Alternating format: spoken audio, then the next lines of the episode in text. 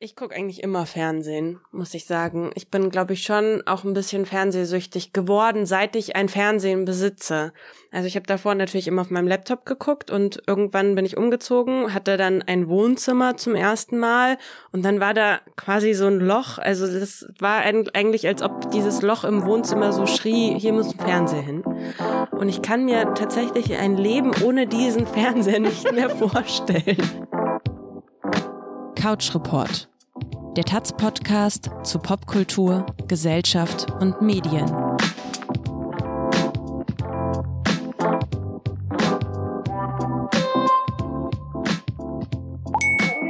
Hallo und herzlich willkommen zu einer neuen Folge Couch Report. Ich sitze heute hier mit meiner Kollegin Erika Zinger. Hallo Erika, schön, dass du da bist. Hallo Carolina. Genau, hier ist Carolina Schwarz und ich freue mich, denn Erika und ich saßen noch nie gemeinsam vom Mikro, aber heute bei unserer Sommerfolge ist es endlich soweit.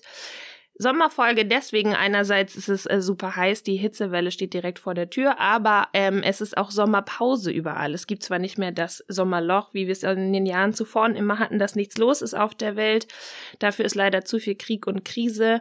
Aber ähm, es gibt durchaus eine politische Sommerpause. Der Bundestag macht gerade Ferien, die Schulferien beginnen und auch im Fernsehen ist die Sommerpause angekommen. Äh, es gibt beispielsweise keinen Tatort, überall laufen nur noch Krimi-Wiederholungen. Das ist für mich ganz, ganz schlimm, weil ich bin Krimi-Fan und Tatort-Fan. Ich oute mich. Sonntag ist für mich gesetzt. Und für mich viel schlimmer ist, dass auch die Shows alle Pause machen. äh, Talkshows finde ich noch verkraftbar, aber auch Unterhaltungsshows mm, gibt's eigentlich nichts. Und auch die Streaming-Anbieter machen eigentlich Pause mit ihren Neuerscheinungen. Außer Stranger Things Staffel 4 bei Netflix, aber das gucke ich nicht. Hast du das geguckt? Erika? Nee, ich weiß überhaupt gar nicht, um was es geht. Ich krieg immer diese Vorschau bei Netflix. Also ich glaube, Netflix möchte gerne, dass ich das gucke. Und dann sehe ich da immer so Kinder und es ist alles düster und dunkel. Und ich glaube, ich verwechsel auch Stranger Things mit irgendeiner anderen Serie, die auch so ein bisschen düster. Dark? Vielleicht? Das ist doch das deutsche Stranger Things, wie man ah, so sagt. Okay, nee, ich glaube mit was ganz anderem, wo es über um so um so komische utopische Szenarien oder dystopische Szenarien geht, wie die Welt mal sich entwickeln kann und werden kann. Ich weiß es nicht, aber jedenfalls sehe ich das immer auf meiner Netflix-Startseite und denke dann immer, nein, Netflix, ich werde das nicht gucken. Du kannst es noch so oft versuchen, es wird nichts. Es ist auch einfach, glaube ich, super gruselig. Mich versucht es immer zu werben mit so Trailern, wo man dann so bunt angezogene Kinder irgendwelche schöne Sachen machen sieht, aber ich weiß das in echt, das ist eigentlich gruselig und Horror. Ist auch ziemlich mutig, dass sie das im Sommer rausbringen, denn es gibt relativ viele Studien, die sagen, dass die Menschen im Sommer kein Fernseh gucken. Warum auch immer. Äh, ist Fernsehgucken im Sommer nämlich verpönt. Ich selbst war ja gerade erst im Urlaub, zwei Wochen in Südfrankreich und es war mega schön und man war halt am Ende des Tages total ausgepowert, wenn man so am Strand lag und im Meer getobt hat und so. Äh, und dann habe ich vorm Schlafengehen immer abends eine Serie angeguckt und ähm, mein Urlaubspartner hat mich dann total geschämt, weil er meinte, hä, es ist doch Urlaub, da guckt man doch keine Serien, da liest man doch Bücher. Und ich habe das überhaupt nicht verstanden. Aber ist tatsächlich der Grund, dass es verpönt ist oder ist es einfach dieses natürliche, es ist draußen warm, man ist mehr draußen, man macht mehr Aktivitäten draußen, man sitzt in Bars, man trifft sich, macht den Fahrradausflug. Ist es nicht einfach das, dass man im Winter sowieso mehr drinnen sitzt als im Sommer? Ja, ich muss schon auch sagen, ich gucke schon auch mehr im Winter als im Sommer, aber auch im Sommer. Für mich ist Serie gucken halt die ultimative Entspannung. Und das, ich möchte mich auch gerne im Sommer entspannen. Ich kann ja nicht jeden Abend in der Bar sitzen. Guckst du kein Fernsehen im Sommer? Ich gucke eigentlich immer Fernsehen, muss ich sagen. Ich bin, glaube ich, schon auch ein bisschen fernsehsüchtig geworden, seit ich ein Fernsehen besitze. Also ich habe davor natürlich immer auf meinem Laptop geguckt und irgendwann bin ich umgezogen, hatte dann ein Wohnzimmer zum ersten Mal und dann war da quasi so ein Loch. Also das war eigentlich, als ob dieses Loch im Wohnzimmer so schrie, hier muss ein Fernseher hin. Und dann habe ich mir einen Fernseher geholt und seitdem muss ich sagen, gucke ich schon viel mehr Serien, Filme und ich kann mir tatsächlich ein Leben ohne diesen Fernseher nicht mehr vorstellen. Es geht mir ähnlich. Ähm, kurz für alle Zuhörerinnen. Wir haben ungefähr im Ressort alle gleichzeitig uns einen Fernseher angeschafft. Das war zu Beginn der Pandemie, glaube ich, oder so in der Mitte der Pandemie. Und ähm, ich gucke auch sehr viel Fernsehen seitdem, aber das Gemeine ist, dass in dem Wohnzimmer, was ich habe, da scheint nachmittags und abends die Sonne rein, was natürlich eigentlich mega schön ist. Aber jetzt so im Hochsommer bis 20.45 Uhr kann man den Fernseher einfach nicht nicht sehen, weil es viel zu hell ist und die Sonne reinscheint. Kennst du Gardinen, Carolina?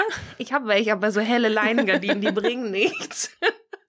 Ich fühle mich auf jeden Fall erzogen vom Wetter, dass er sagt, so, ja, du darfst halt noch kein Fernsehen gucken. Erst ab 9 Uhr darf man Fernsehen gucken. Also, naja, eine Serie ähm, kommt aber außer Stranger Things noch bei Netflix raus. Ähm, am 20. Juli kommt die vierte Staffel Virgin River bei Netflix.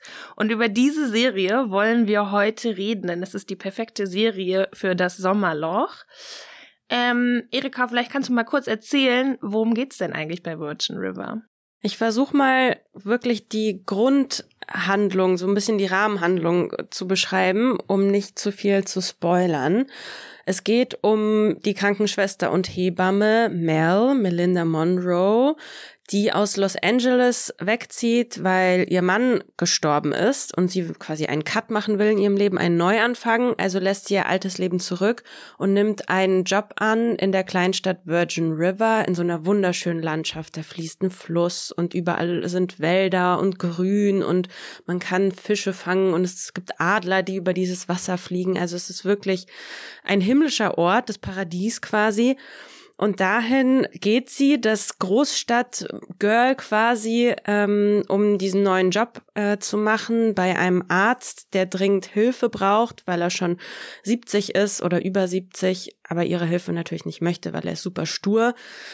Das ist so ein bisschen die Grundhandlung. Es geht also darum, wie Mel diesen neuen Lebensabschnitt in Virgin River beginnt und ähm, ja, wir lernen quasi in der Serie ganz viele verschiedene Charaktere von oder aus Virgin River, aus dieser kleinen Stadt kennen und äh, in dieser kleinen Stadt spielen sich dann eben ganz viele unterschiedliche Geschichten ab, die wir vielleicht ein bisschen besprechen werden, aber auch nicht zu sehr, falls das noch niemand geguckt hat.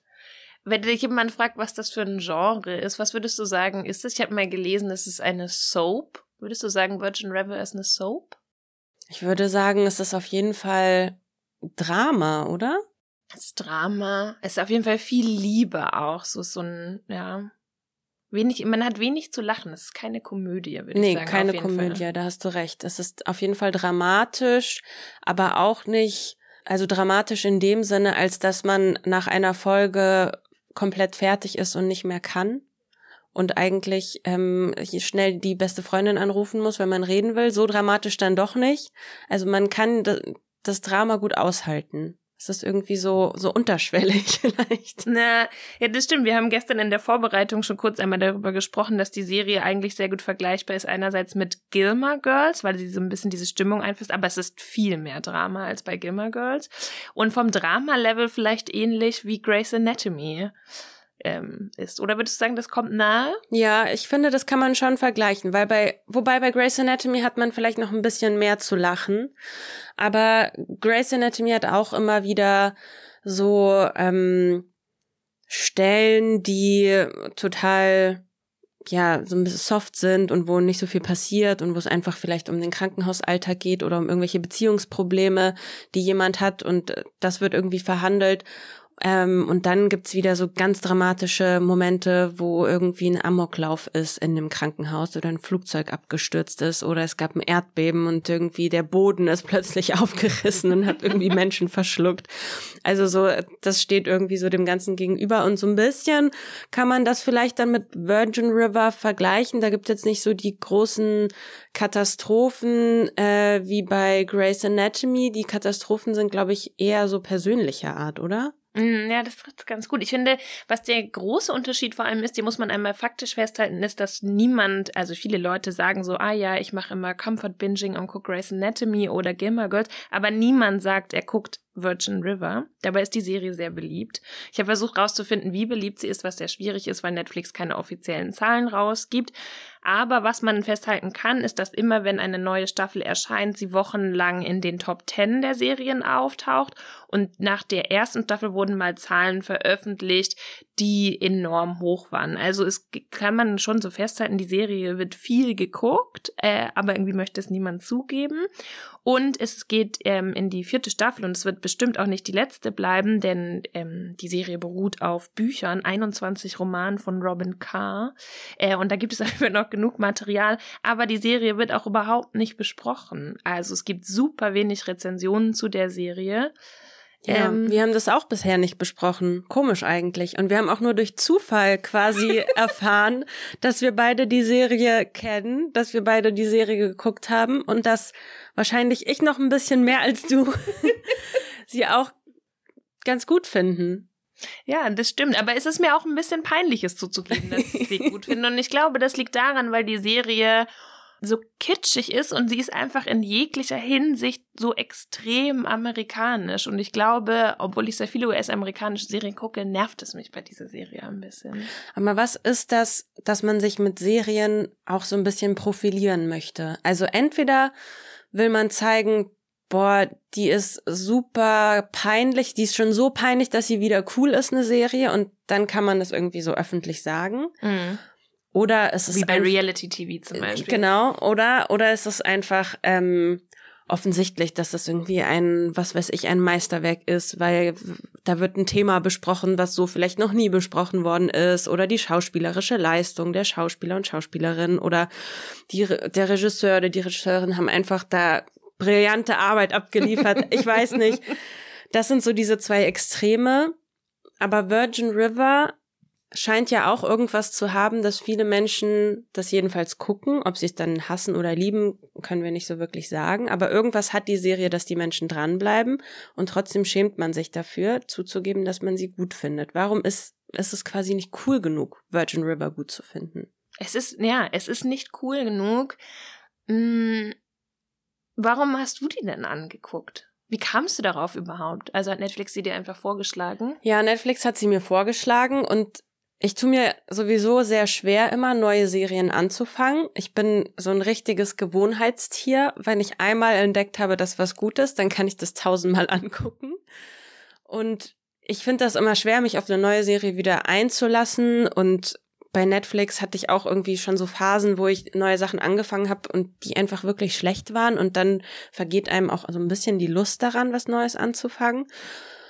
Und dann hatte ich mal so einen Tag, wo ich Lust hatte, was zu gucken und dachte, ich weiß irgendwie nicht so richtig was und alles, was ich schon kenne, will ich jetzt nicht nochmal gucken. Und dann war da diese Empfehlung Virgin River. Ich dachte, ich habe da der, diesen Trailer schon tausendmal gesehen auf der Netflix-Startseite.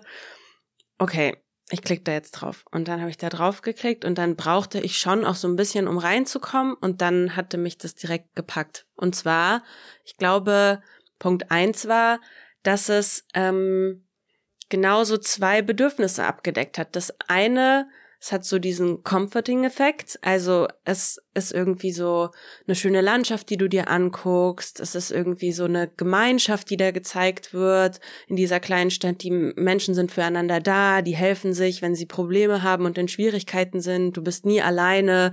Selbst wenn du neu dort ankommst, dann wird dir sofort geholfen. Dann kriegst du da was zu essen hingestellt und was zu trinken. Und jemand, den du nicht kennst, der äh, renoviert dir irgendwie deine Holzhütte äh, neu und richtet sie für dich ein. Also so, so das ist die eine Seite und gleichzeitig, und darüber sprechen wir auch gleich noch, werden dann doch ganz spannende Themen eigentlich verhandelt in dieser, in dieser Serie, die man, glaube ich, auf den ersten Blick ihr gar nicht zutrauen würde. Und da hält die Serie immer so ein bisschen die Waage und ich glaube, das ist das, was es so angenehm macht anzugucken. Also einerseits gucke ich die Serie an und ich weiß, ähm, sie wird mir viele Happy Ends bringen. Sie wird mir, sie wird mich lange quälen, damit ich endlich hinkomme zu diesem Happy End, aber ich werde es bekommen und dadurch wird die Serie so ein bisschen vorhersehbar, aber was ich gar nicht unbedingt negativ meine, sondern so ein bisschen, sie wird mich nicht zu sehr schocken.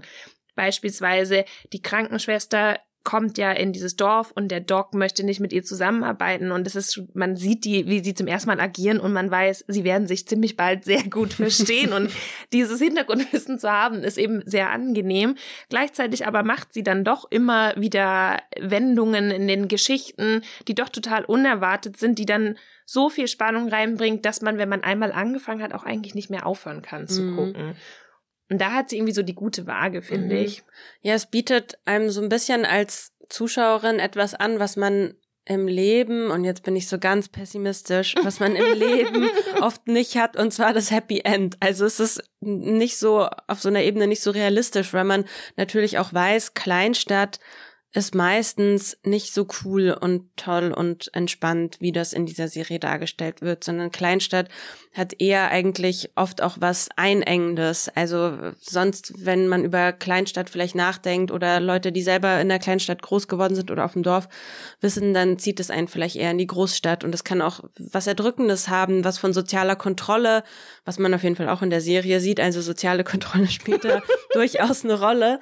Aber soziale Kontrolle hat da eher eine, eine, also einen positiven Effekt. Also soziale Kontrolle im Sinne von, man, man passt auf die Leute auf und niemand geht verloren. Und irgendwie, ja, gibt es quasi immer, auch wenn alles ganz schlimm ist, am Ende irgendwie ein Happy End. Und ich finde, jetzt in so einer Zeit, in der wir uns jetzt gerade befinden, also ich meine jetzt in der Realität, politisch gesehen, auf der Welt, ähm, fehlt mir persönlich gerade so ein bisschen die die Kraft oder die Zuversicht, an irgendein Happy End zu glauben oder daran zu glauben, dass alles irgendwie wieder super wird, sondern ich glaube, wir sehen gerade, ähm, dass uns eher noch sehr viele Monate und wahrscheinlich auch Jahre bevorsteht, dass es ganz schön knackig wird und hart und wir sehr viele Krisen zu bewältigen haben, irgendwie als Weltgemeinschaft. Ähm, und Virgin River ist dazu ähm, so ein schöner Kontrast, weil du äh, da, da sitzt, dir das anguckst und denkst, oh, was für eine schöne Landschaft, was für eine Na Natur, so unberührt. Ähm, da mögen sich irgendwie am Ende doch alle, auch wenn sie sich mal streiten und ja, auch wer ein bisschen zu wenig hat, ist egal. Irgendwer wird ein bisschen zu viel haben und gibt dir dann was ab. Ähm, und das ist so, äh, ich weiß nicht, das trifft, glaube ich, bei mir auch gerade so Nerv. Mhm. Ja, es hat total dieses, die Kleinstadt als Utopie, also die Stadt ist wirklich enorm klein, ähm, Virgin River ich habe keine Ahnung, wie viele Leute da leben, ein paar Dutzend mehr werden es vermutlich nicht sein. Es gibt beispielsweise nur eine Bar und es gibt einen Arzt und es gibt einen Stand, an dem man Kaffee kaufen kann. und ich finde das auch, ähm, also ich meine, wir sind ja auch hier zwei Leute, die ins, in die Großstadt gezogen haben nach Berlin und wir wohnen beide gerne in Berlin und äh, für mich wäre es die schlimmste Vorstellung der Welt, in eine deutsche Kleinstadt ziehen zu müssen. Und trotzdem gucke ich diese Serie an und habe die ganze Zeit so einen gewissen Neid irgendwie. Also einerseits, die kommen irgendwie aus ihrer Haustür raus und sind in der wunderschönsten Natur. Also das ist wirklich, da schlängelt sich ein breiter Fluss ähm, durch das Tal und dann zieht ein so dunkelgrüne Wälder, die Berge hoch, da fliegen Adler und es ist wirklich, es gibt andauernd so Drohnenfahrten über die Natur und es ist wirklich einfach traumhaft schön. Ähm, das soll in California spielen, ähm, in einem Dorf, aber in echt wurde es natürlich in Kanada gedreht. Wie so bei fast allen Serien, die besonders schöne Natur zeigen, ist es in echt in Kanada und nicht in den USA. Und irgendwie verkauft es einem halt so ein bisschen diese Utopie. In der kleinen Stadt sorgen sich alle umeinander, es wird sich um jeden gekümmert und mich macht das manchmal alles, was mich an Berlin so nervt, ist da halt irgendwie besser, ne? Also du kannst halt Samstagmorgen einfach frühstücken gehen und es ist nicht so, nee, kriegst nirgendwo mehr einen Platz und dann findest du keinen Schattenplatz, sondern da ist immer alles, ist auch immer das perfekte Wetter, nicht zu heiß, nicht zu kalt und so spielt einem irgendwie vor, wie das Leben sein könnte und ähm, natürlich weiß man, dass das alles äh, Quatsch ist und es auch ziemlich, ähm, die Leute ziehen auch alle ziemlich übereinander her. Ähm, also im Echt würde ich nicht gerne dort wohnen, aber es zeigt mir trotzdem auch, was mir in meinem Alltag so ein bisschen fehlt. So ein Ort zum Träumen vielleicht. Man kriegt auch immer einen Termin beim Arzt. Auch super. Das, also man hat einfach einen Hausarzt, der einen richtig gut kennt und man muss sich eigentlich gar nicht um die eigene Gesundheit kümmern, weil Doc weiß einfach alles über dich. und der kommt auch manchmal einfach zufällig kurz bei dir zu Hause vorbei und klingelt und will einfach mal fragen, wie es dir geht. Und ich habe äh, so viele Anstrengungen äh, bemüht, um irgendwie einen neuen Hausarzt zu finden in Berlin, als ich eine Krankschreibung brauchte und es mir wirklich nicht gut ging und ich da gerade irgendwie in einen anderen Kiez, in einen anderen Bezirk gezogen bin und von allen hieß es nur, wir nehmen keine neuen Patienten auf und dann stehst du irgendwie da und dann denkst du an Virgin River und denkst, wenn du jetzt Doc hättest und einfach bei ihm kurz vorbeigehen könntest, der hat auch immer Zeit. Der sagt dann, ja, ja, setz dich da auf die Liege, ich bin gleich bei dir. Corona spielt in der Serie ja gar keine Rolle, also zumindest noch nicht. Wir wissen ja noch nicht, was in der vierten mhm. Staffel nächste Woche passiert. Aber eigentlich wäre es auch voll der perfekte Ort für so eine Pandemie, oder? Weil da sind eh nicht viele, ähm, äh, nicht viele Leute so. Äh, man kann gut Abstand halten auch, kann sich viel bewegen in der Natur. Also ich glaube, die Pandemie würde sich da gut aushalten lassen im Virgin River. Ja, ich habe eine Freundin, die ursprünglich von Rügen kommt Und die hat mir immer erzählt, dass für ihre Familie sich nicht wirklich viel geändert hat während der Pandemie. Die Familie lebt eben noch auf Rügen und da sind die Entfernungen eben auch so ein bisschen weiter als eben in der Großstadt und äh, viele Leute wohnen da in einem eigenen Haus und du hast da irgendwie den Strand, an dem du spazieren gehen kannst und auch sonst viel Natur. Du kannst irgend, du hast einfach so diese Weite.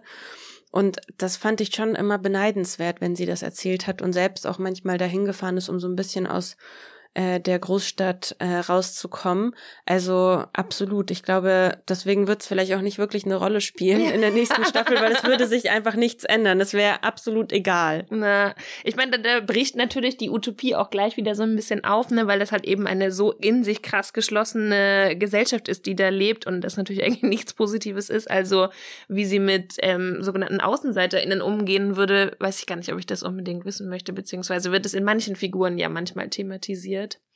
Ähm, es ist natürlich also auch ein bisschen der Schein, der einen da trügt in Virgin River, aber darum guckt man ja auch Serien, um in Orte, andere Orte zu fliehen, die in der Realität wahrscheinlich so gar nicht existieren würden. Ich glaube, wenn wir jetzt so reden, dann denkt man sich so ein bisschen, das ist so eine Serie, in der nicht viel passiert und alles ist irgendwie schön und so. Und ähm, das stimmt ja überhaupt gar nicht. Ähm, es ist eine Serie mit sehr, sehr, sehr viel Drama Glaubst du, du könntest irgendwie zusammenfassen, was, was ist das für Drama, was verhandelt wird in der Serie? Auf jeden Fall Beziehungsdrama. Also es geht viel um die Beziehungen und ich meine nicht nur Liebesbeziehungen, sondern überhaupt Beziehungen zwischen zwei Menschen und die Probleme, die sich innerhalb dieser Beziehungen ergeben können. Also das fängt ja schon ganz am Anfang an, hast du gesagt, hast du auch erwähnt, ähm, die Beziehung zwischen Doc und Mel, also Doc, der keinen Bock hat auf eine äh, neue ähm, Unterstützung und der am Anfang auch ähm, ja ziemlich herablassend mit dir umgeht und auch ziemlich so, ich glaube, ja, man sich so ein bisschen wie so ein ich würde schon sagen, so ein Sexist einfach so ein bisschen herausstellt. Sie, ich glaube, sie nennt ihn an einer Stelle in der Serie auch irgendwie einen Chauvinisten und sagt, darauf hat sie irgendwie gar keine Lust und warum soll sie da sein, wenn er gar keine Lust darauf hat, dass sie ihm hilft. Ähm, also es geht um ja menschliche Beziehungen. Das würde ich sagen, ist so ein großer Punkt. Und der andere Punkt ist quasi schon in der Rolle von Mel angelegt, dadurch, dass sie nicht nur Krankenschwester, sondern eben auch Hebamme ist und sich einfach viel so mit Frauenheilkunde auskennt, ähm, geht es auch äh, in vielen Erzählsträngen um das Thema Geburt, unerfüllter Kinderwunsch. Es geht mal um das Thema Fehlgeburt. Um was geht es noch?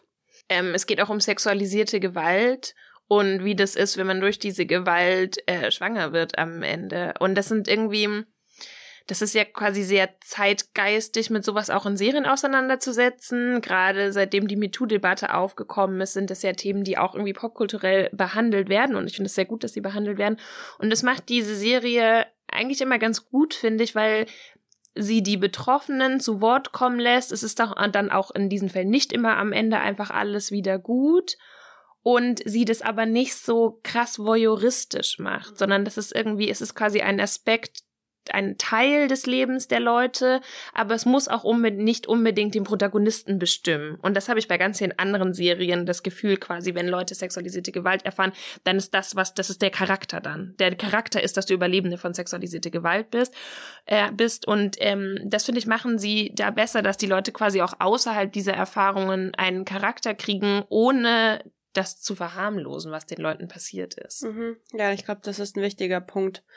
Und ich frage mich auch, ob eigentlich so eine, naja, ich wollte gerade sagen, Feel-Good-Serie, Feel-Good-Serie ist es ja nicht, aber so eine seichte Serie eigentlich vielleicht mal ganz ähm, ein guter Ort ist, um solche äh, schwierigen Themen auch und schweren Themen ähm, einem breiteren Publikum einfach nahe zu bringen.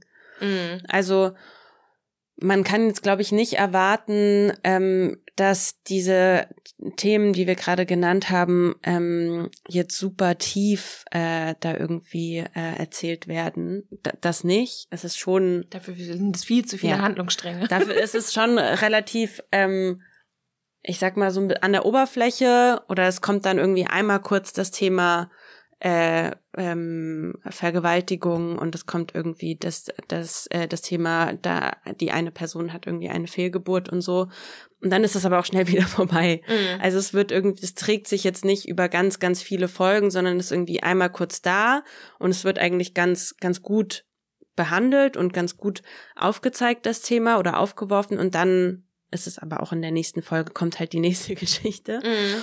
Und ich glaube, um wirklich so einem breiteren Publikum da so den Zugang dazu zu erleichtern oder überhaupt, um da mal so einen Platz zu finden, auch in nicht nur ganz spezifischen Serien, die sich äh, wirklich jetzt nur zum Beispiel mit sexualisierter Gewalt auseinandersetzen, sondern nein, es ist halt eine Serie, die setzt sich überhaupt mit dem Leben auseinander und mhm. das ist halt dann auch ein Teil davon. Genau so oder wie unerfüllter Kinderwunsch irgendwie, ne? Das ist in der Realität so vieler Menschen ein so großes Thema, aber ich glaube, wenige, vor allem nicht Betroffene, haben irgendwie Lust, sich dazu eine 30-teilige Serie mhm. anzugucken. Aber wenn es halt quasi ein Aspekt ist von vielen, der verhandelt wird, ist es dann vielleicht auch für die Menschen irgendwie interessanter, sich das dann so anzuschauen.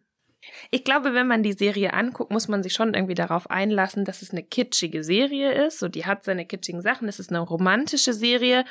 Aber ich finde es irgendwie, es trifft so ganz gut. So, man fängt es dann an wegen der Romantik, guckt aber irgendwie weiter, weil die irgendwie interessante Themen verhandelt werden und weil zum Beispiel auch Freundinnenschaften voll der große Aspekt von der Serie ist und an vielen Stellen viel wichtiger ist auch als die Romantik. Und im Gegensatz zu so vielen Serien, die so ein bisschen auf die Fresse zeitgeistmäßig sind, weißt du, wo dann auch alle so reden, wie äh, irgendwie 50-jährige Männer sich denken, gerade die Kids auf der Straße sprechen oder so, das versucht die Serie überhaupt nicht. Die, also ich meine, wann spielt die Serie überhaupt? Weiß man das? So in, in welchem Jahrzehnt? ist schwierig. Ich glaube, nur wenn die Serie mal wieder zurückgeht an den Ursprungsort, wo Mel herkommt, also nach Los Angeles, dann merkt man so, okay, es ist schon irgendwie so in der heutigen Zeit, ähm, weil da wohnt ihre Schwester in so einem super modernen Haus und ist alles irgendwie so schicki und äh, ähm, da finde ich, merkt man schon, dass es irgendwann heute stattfinden muss. Aber Virgin River hat eben sowas, ähm, so ein bisschen so Back to the Roots mäßiges, also so Holzfällerhemd und Holzhacken und in einem Holzhaus wohnen und ein dickes Steak essen und so.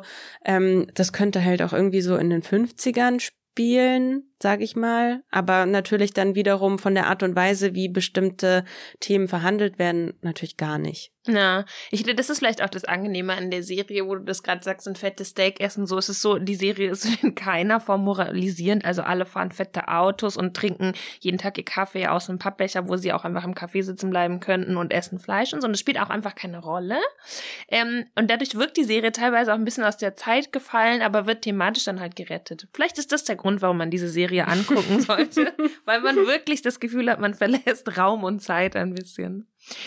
Ähm, falls ihr dann aber durch seid und der Sommer ist immer noch nicht fertig, haben wir überlegt, wir geben euch noch ein paar Serientipps, äh, was wir gerne angeguckt haben in letzter Zeit. Erika, erzähl mal, was, was schaust du denn gerade so? Mm, ich fange vielleicht erstmal mit einer Serie an, die ich gerade nicht schaue, aber die ich wieder schauen muss oder müsste und sollte. Äh, die Serie heißt In Therapie Davon gibt es äh, seit einer Weile auch die zweite Staffel. Die lief ähm, oder läuft wahrscheinlich noch auf Arte. Es ist eine französische Serie, die sich um einen Psychoanalytiker dreht und um seine Patienten und Patientinnen. Also die meiste Zeit verbringt man eigentlich ähm, jeweils in einer Folge ähm, in dem Behandlungsraum des Psychoanalytikers. Und man lernt ja die verschiedenen Charaktere kennen, die zu ihm kommen, die ähm, verschiedene ja Geschichten mitbringen, Probleme und ähm, man lernt nicht nur sie kennen, sondern man lernt auch den Psychoanalytiker kennen. Also in der ersten Staffel geht es ganz viel darum, dass er selbst in einer Krise ist und welchen Einfluss das hat auf seine Arbeit. Ähm, und ich werde vielleicht jetzt nicht spoilern, was dann in der ersten Staffel passiert, weil das ist dann sehr, sehr, sehr wichtig für die zweite Staffel. Ich will nur sagen, ähm, man dringt, glaube ich, ganz gut ein in die verschiedenen Leben der Protagonistinnen und Protagonisten. Und eine Folge ist immer so ungefähr 20 Minuten, das reicht auch vollkommen aus, weil nach jeder Folge ist man absolut fertig, mm, weil dieser Psychoanalytiker so treffende Fragen stellt, das ist natürlich auch sein Job als Psychoanalytiker, dass man, glaube ich, nach jeder Folge irgendwas für sich selber mitnehmen kann. Auch wenn man das absolut gegenteilige Leben der jeweiligen ProtagonistInnen führt, kann man immer irgendwas für sich selbst mitnehmen oder, oder sitzt da und merkt, okay, diese eine Frage, die kann ich mir vielleicht auch stellen. Und das ist sehr spannend. Und ich glaube, wenn man sich vielleicht sowieso für Psychoanalyse interessiert, ist es auch ähm, unfassbar interessant. Also diese schauspielerische Leistung ähm, aller da ist wirklich grandios. Und ich muss sagen, ich habe die zweite Staffel irgendwann aufgehört zu gucken, weil es mich einfach sehr, sehr mitgenommen hat.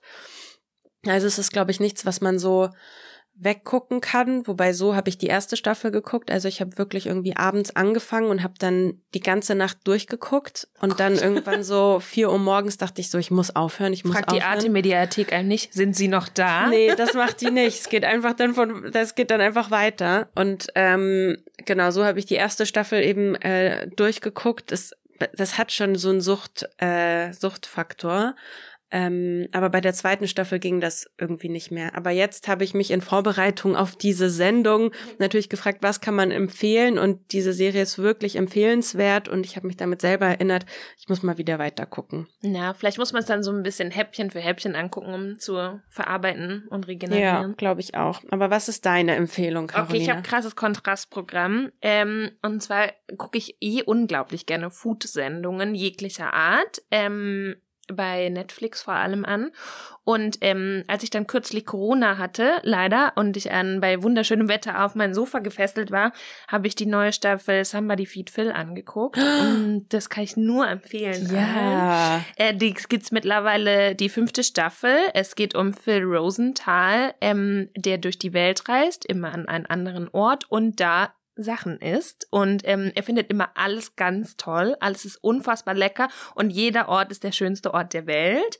Ähm, manchmal ist es auch so ein bisschen exotisierend oder er schafft es dann äh, durch Essen in jegliche Region in irgendeiner Form Frieden zu bringen, wo man dann so ein bisschen denkt, ja, okay, vielleicht bleibst du doch lieber beim Essen. Ähm, aber man hat danach auf jeden Fall Hunger, also man sollte sich gute Snacks dabei haben, wenn man die äh, anguckt. Und er hat danach viel Lust zu reisen, auf jeden Fall, und die Welt zu entdecken. Soll ich dir was verraten? Ich habe diese neue Staffel, ich habe die vorherigen nicht geguckt, aber diese neue mhm. wurde mir vorgeschlagen und da habe ich angefangen, die zu gucken und dann habe ich gesehen, dass es eine Folge gibt, die in Kanada spielt. Und weil ich da gerade Virgin River äh, mir nochmal neu alles angeguckt ha hatte, damit ich quasi wieder alles in Erinnerung habe, wenn jetzt die neue Staffel rauskommt, habe ich gedacht, okay, vielleicht wird man schöne Landschaft sehen in dieser Folge über Kanada. Vielleicht sieht man Virgin River. Ja, hat man leider nicht gesehen. Aber das Essen sah trotzdem gut aus. Ja, man sieht viel gutes Essen. Und ich warte die ganze Zeit noch darauf, dass Phil Rosenthal nach Berlin kommt. Das ist eine offizielle Einladung hier, Hanin. Ich würde Ihnen auch ein bisschen was zeigen. Mein Lieblingsfalafelladen oder so. Und dann habe ich noch etwas geguckt, von dem ich selbst überrascht bin, dass ich es angeguckt habe. Und zwar habe ich eine fünfteilige Doku über Jan Ulrich angeguckt in der ARD-Mediathek. Ich interessiere mich überhaupt nicht für Radsport, denn meine erste Berührung mit Radsport war, dass mein Vater das immer angeguckt hat und dann irgendwann aufgehört hat, die Tour de France zu gucken, weil er gesagt hat, dass sie ja eh alle gedopt seien. Und das war ungefähr so mein Wissensstand zu Radsport. Ah ja, alle sind gedopt. Ähm, und dann habe ich aber angefangen, die zu gucken, weil sie von so vielen Leuten schon empfohlen wurde und kann sie jetzt auch weiterempfehlen, weil die Figur Jan Ulrich irgendwie total spannend dargestellt wird. Also er kommt nicht selbst zu Wort. Die DokumentarfilmerInnen haben nicht mit ihm gesprochen. Das machen sie nicht klar, warum. Ich vermute mal, er hatte keine Lust, mit ihm zu sprechen. Aber sie reden mit vielen Leuten, die ihm wirklich in seiner Karriere sehr nahe gekommen sind. Äh, es geht viel um so ein Dorf in Schwaben, wo er lange gelebt hat. Ähm, Lance Armstrong kommt aber auch viel zu Wort.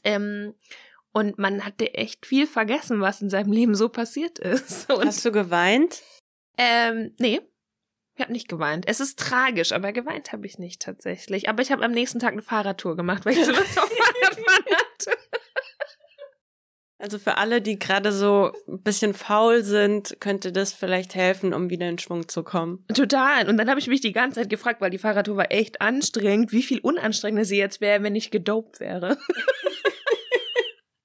habe ich noch keine Antwort drauf, aber ich informiere mich mal.